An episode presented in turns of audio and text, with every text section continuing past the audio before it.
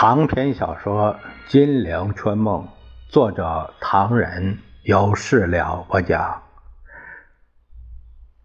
第七集三大战役，第二十七回，离微城，王耀武屠逃被擒，入生路，吴化文阵前起义，上。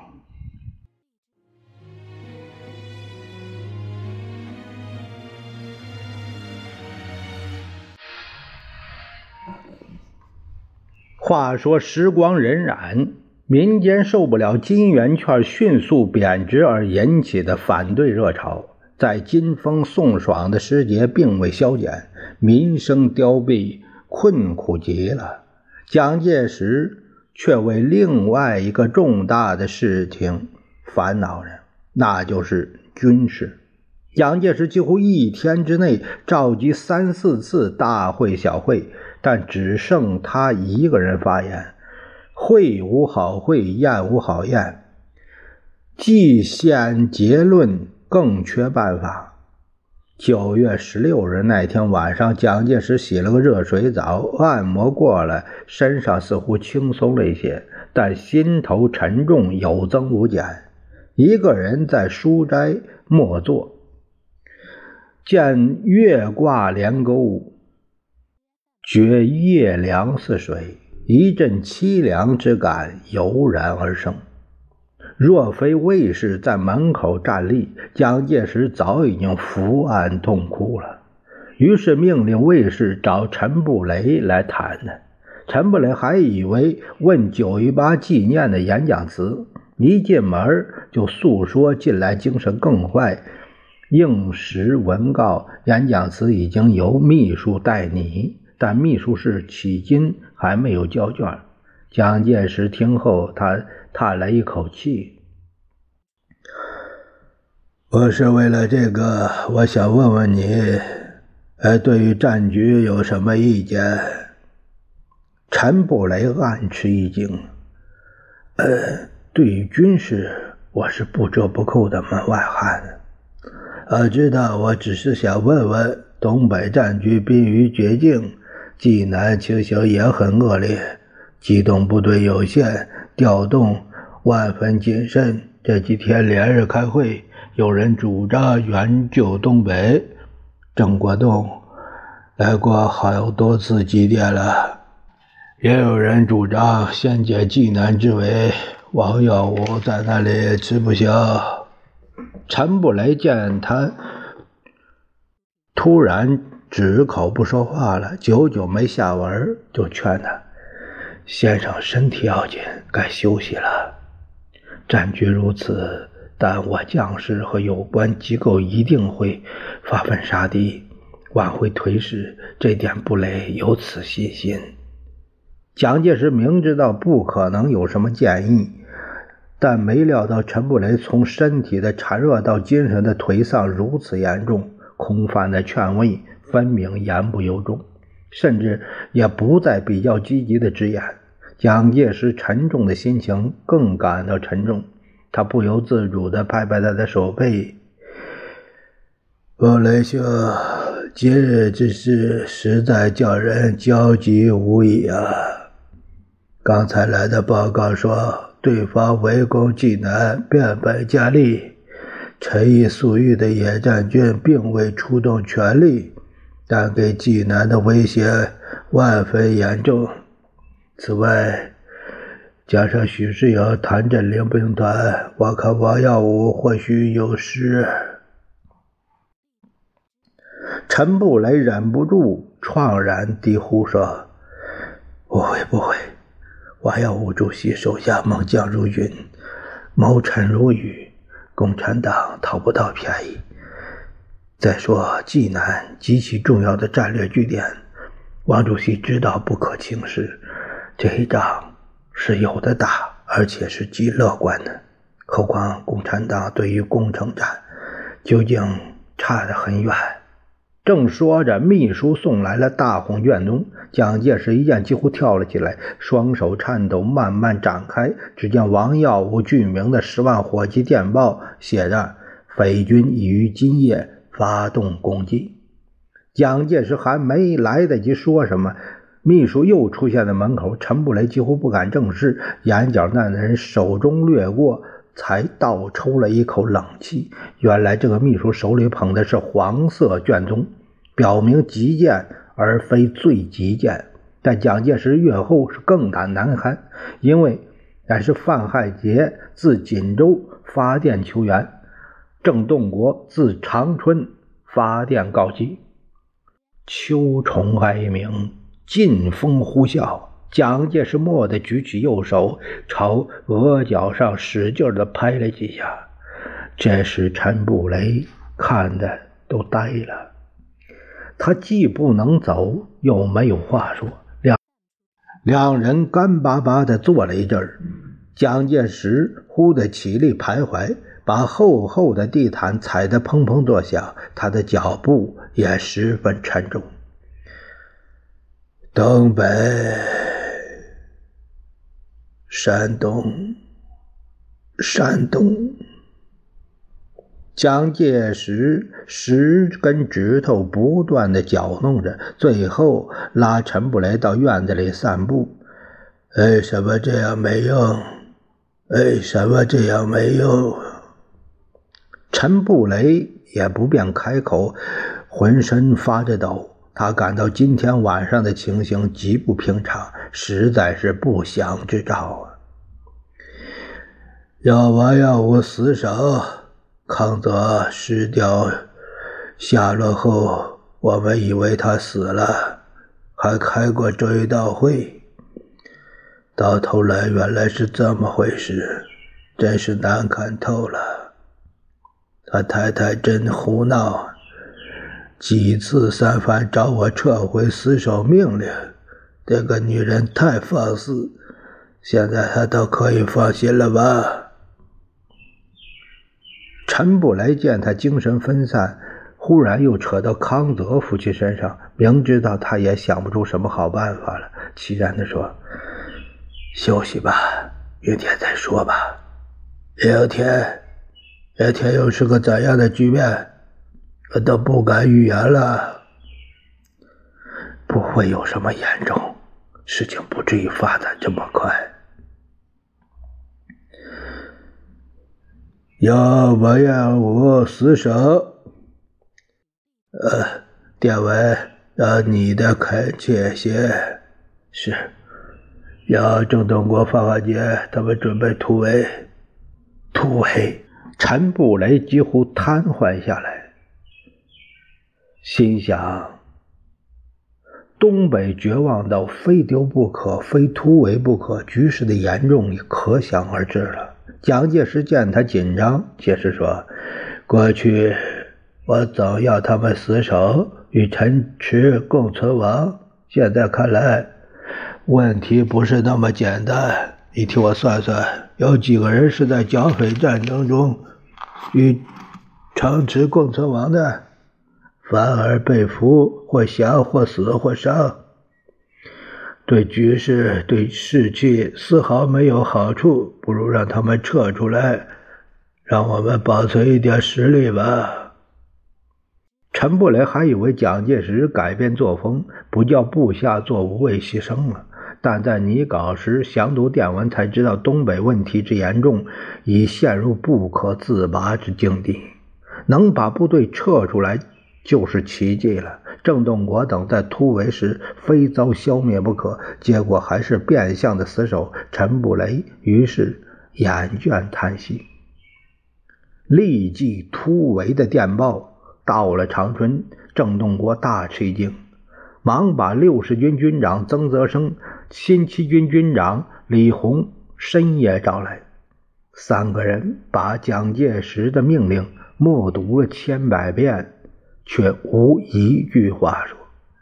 城外炮声沉寂，室内灯光暗淡。郑洞国终于首先开口了：“问题十分简单，死守是死路一条。”突围是一条死路，摆在我面前的仅此而已。两位有什么意见？李红脸色蜡黄，浑身乏力，叹了一口气：“我正在害病，医生说是伤寒。我不知道前世做了什么孽，今世要我在局势万分危急之际，害了这个伤脑筋的病。我看他凄然泪下，一切都完了。不如司令见我的旨，让我。郑东国连忙扶他出了房门。李军长，不要消极，天无绝人之路。我们处境危险，或许还有一线希望。你赶快回去休息。作战的事情，我同曾军长在，放心好了。李红泪下如雨。司令，作为一个军人，我并不怕死，总感觉到咱们的仗的毫无意义。我支持不住，得回去躺床上。希望有什么变故，通知我一声。说罢，气不可抑。上车时又说：“司令，希望这一遍不是最后一遍，你多保重。据我看，突围是不成的。”突围万万不可！曾泽生对郑东国报告情况说：“司令，如果一定要突围，那么就是要我们送死。你知道，重围中的长春只一个小圆圈，出城不到十里地就是共产党。城外的飞机场勉强可以使用，对外联络只靠空运。现在粮食供应困难，路上交通未恢复。”空运补给一天比一天困难，咱们吃什么？正说着，炮声隆隆，电话声响了。郑东国一听，脸色都变了，扭过头来对曾泽生说：“完了，他们的大炮已经可以控制我们的机场，我们连唯一的一条退路都没了。”他焦急地抽着烟。明天的情形是，空运情势改为空投，空投以后，落在我们阵地上的东西有多少？难说，司令，曾泽生屡受部下苦劝，早想起义。这时他说：“我正呐喊，为什么今天的炮声越来越响？原来他们控制了机场，我们实在……”郑洞国使劲抽着烟，突的挥挥拳：“曾军长，为今之计只有突围。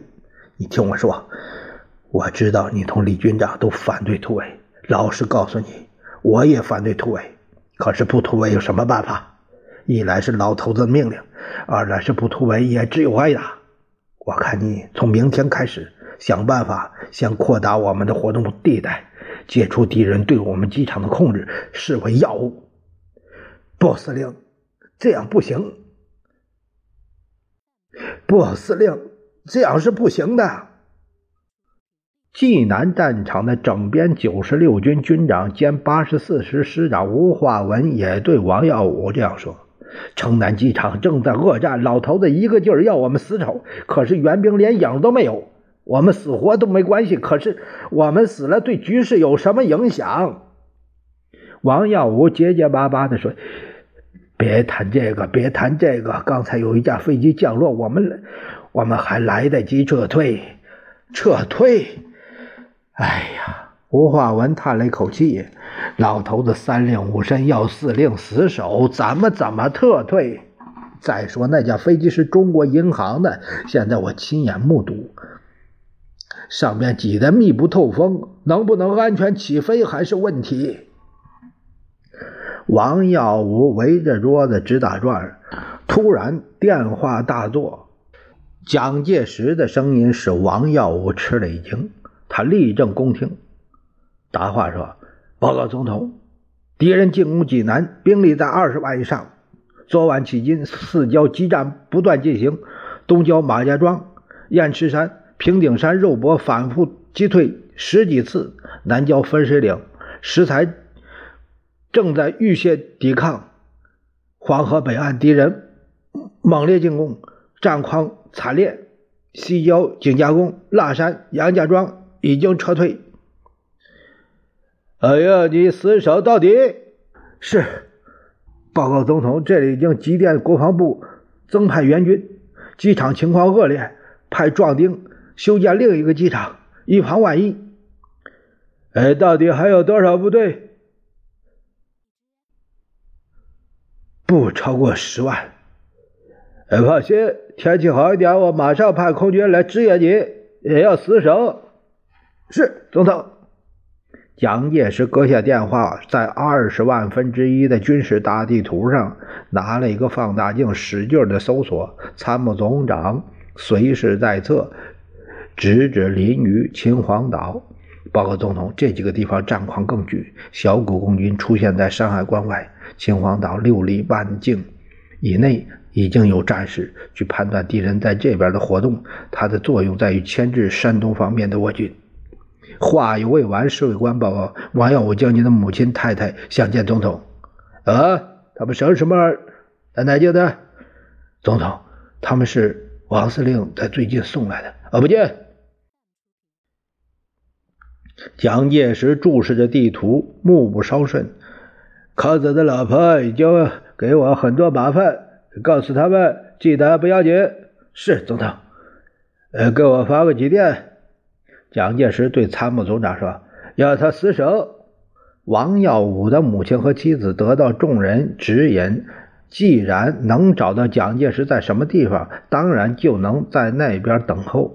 蒋介石没料到门口会碰到婆媳俩拦路告状，心头虽然没好气儿，但来者不是普通民妇，他只好来应付几句。我知道总统很忙，王老太太说：“无奈济南情形不大好，我们都很着急。现在想请总统看在老太婆面上，要么请总统下令带援军早点开到，要么请总统下令叫耀武他们在还能突围的时候离开济南吧。”边说边流下了眼泪。蒋介石皱着眉：“呃，感谢王司令，同你们也一个样。不过国家大事，有些地方我不能做的过分。我一定要尽我的力量为济南解围。”王耀武的妻子也开口说：“总统啊。”国家养兵千日，用兵一时。我同婆婆本来不该增加您的麻烦，无奈济南之战情况已经摆在面前了。我不敢说济南得失无关重要，但要耀武在这个情形下支撑着，不如保留点实力好。蒋介石一听就气了，心想：这同康泽的女人完全一样，都在反对他们死守的办法。这回实在是沉不住气，他哼了一声，点点头，绝尘而去。蒋介石回到官邸也没好气儿，立法委员刘步同早在那坐着等着了。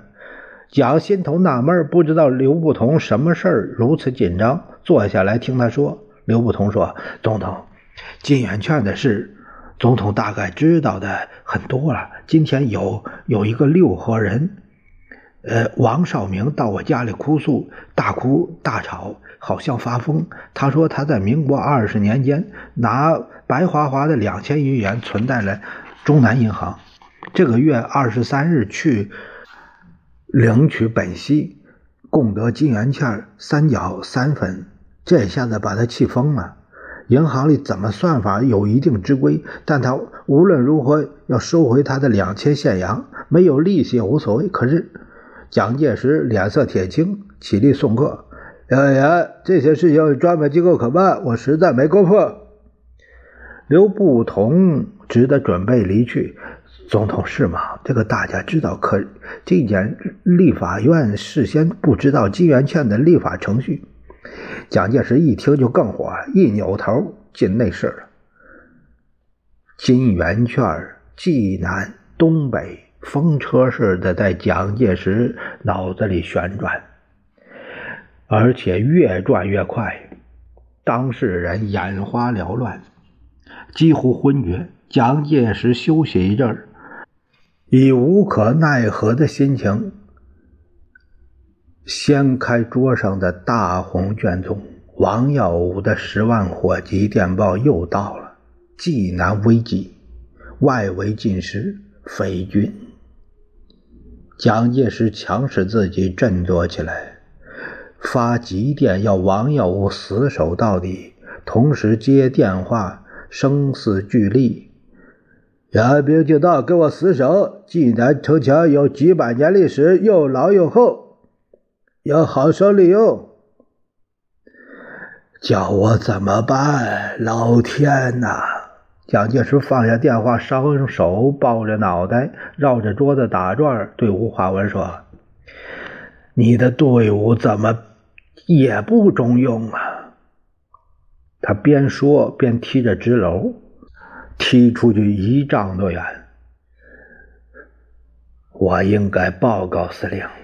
吴化文倒反而冷静下来了。今日之计，死守万万不行了。我的部队就剩下三千了，他们说什么也不肯打了。王耀武大惊倒退，碰翻了一把椅子。吴化文连忙屈前扶起，要卫兵离去，合上房门。司令，我们相处还算不错。今天我有非非之言报告司令。边说边解下了配枪，连枪带弹搁在王耀武面前。兄弟们不肯打，我自己也不想打。司令认为我有罪，枪毙我，我绝不还手。吴师长，你你到底？司令，吴化文痛苦地说：“上个月你说我这个山东人守济南最合适，其实我不是山东人，我安徽颍颍川人，从小吃香，四方奔走，不过在山东的确住过很久。”我前半生军旅生活几乎都在韩复区这边。他给委员长枪毙之后，我才改立孙良诚部。可是今天我应该诚恳的跟你说，在我的军队生活中，冯玉祥将军给我影响太深了。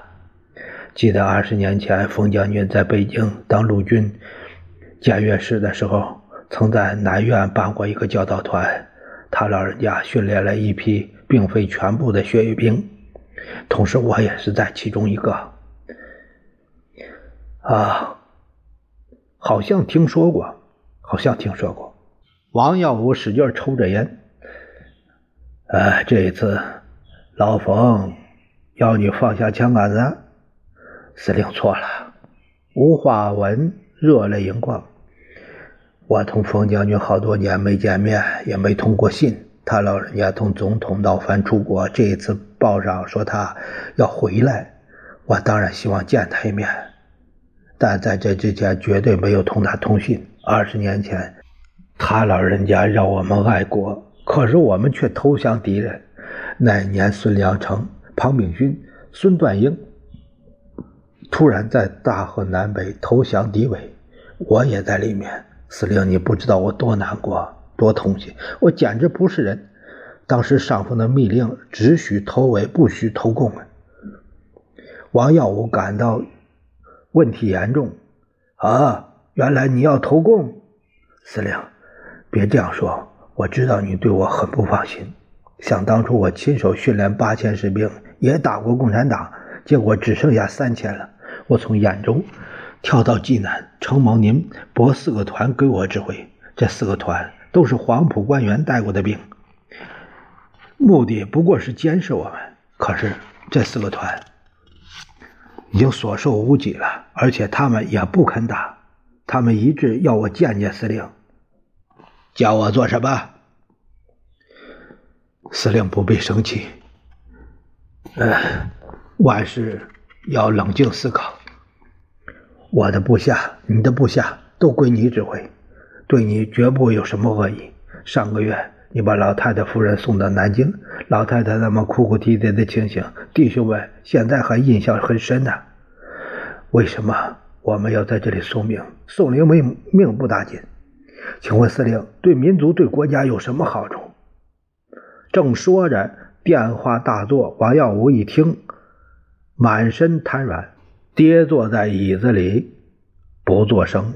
炮弹嘶嘶的掠过长空，落在附近爆炸，泥土扑簌簌的震落下来。王耀武咧着张嘴，一言不发。吴化文再趋前一步：“司令，到这个时候，你还想不过来呀？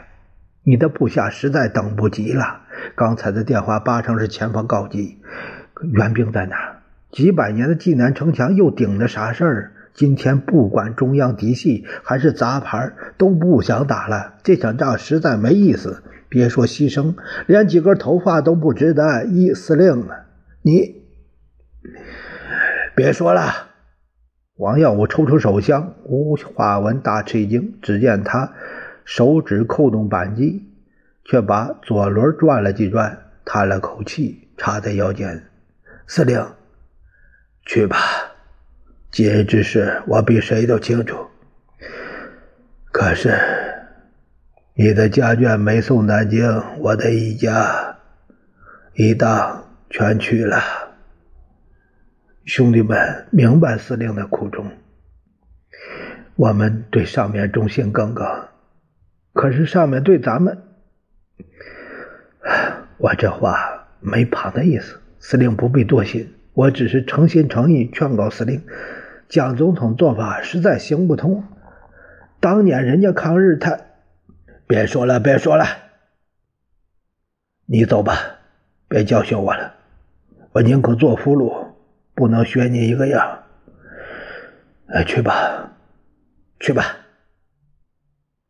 吴化文流着泪，那我们走了，弟兄们都会感谢你，希望你保重。如果能回南京，请告诉总统，劝他老人家也别打了。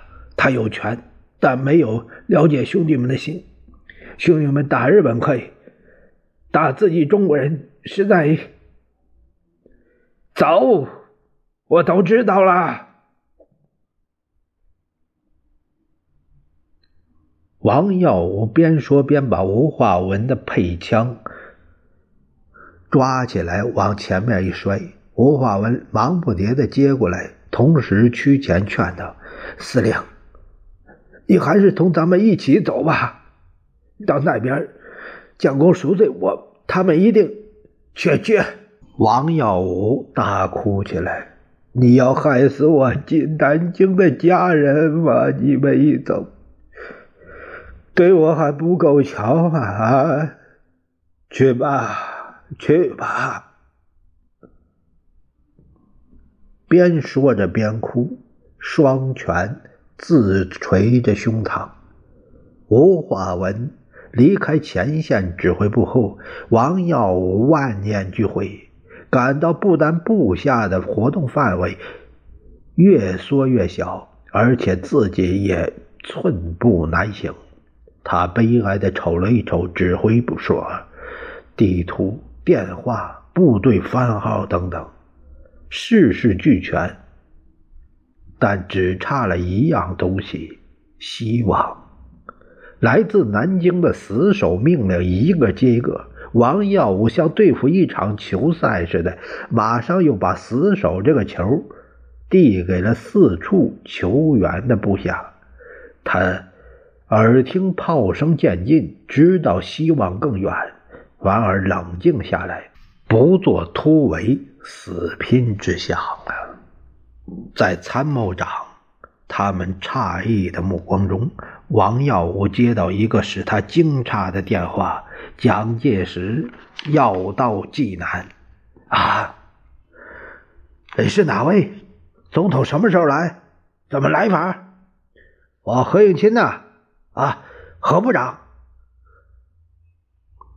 你国防部的援军什么时候到？济南吃不消了。援兵嘛。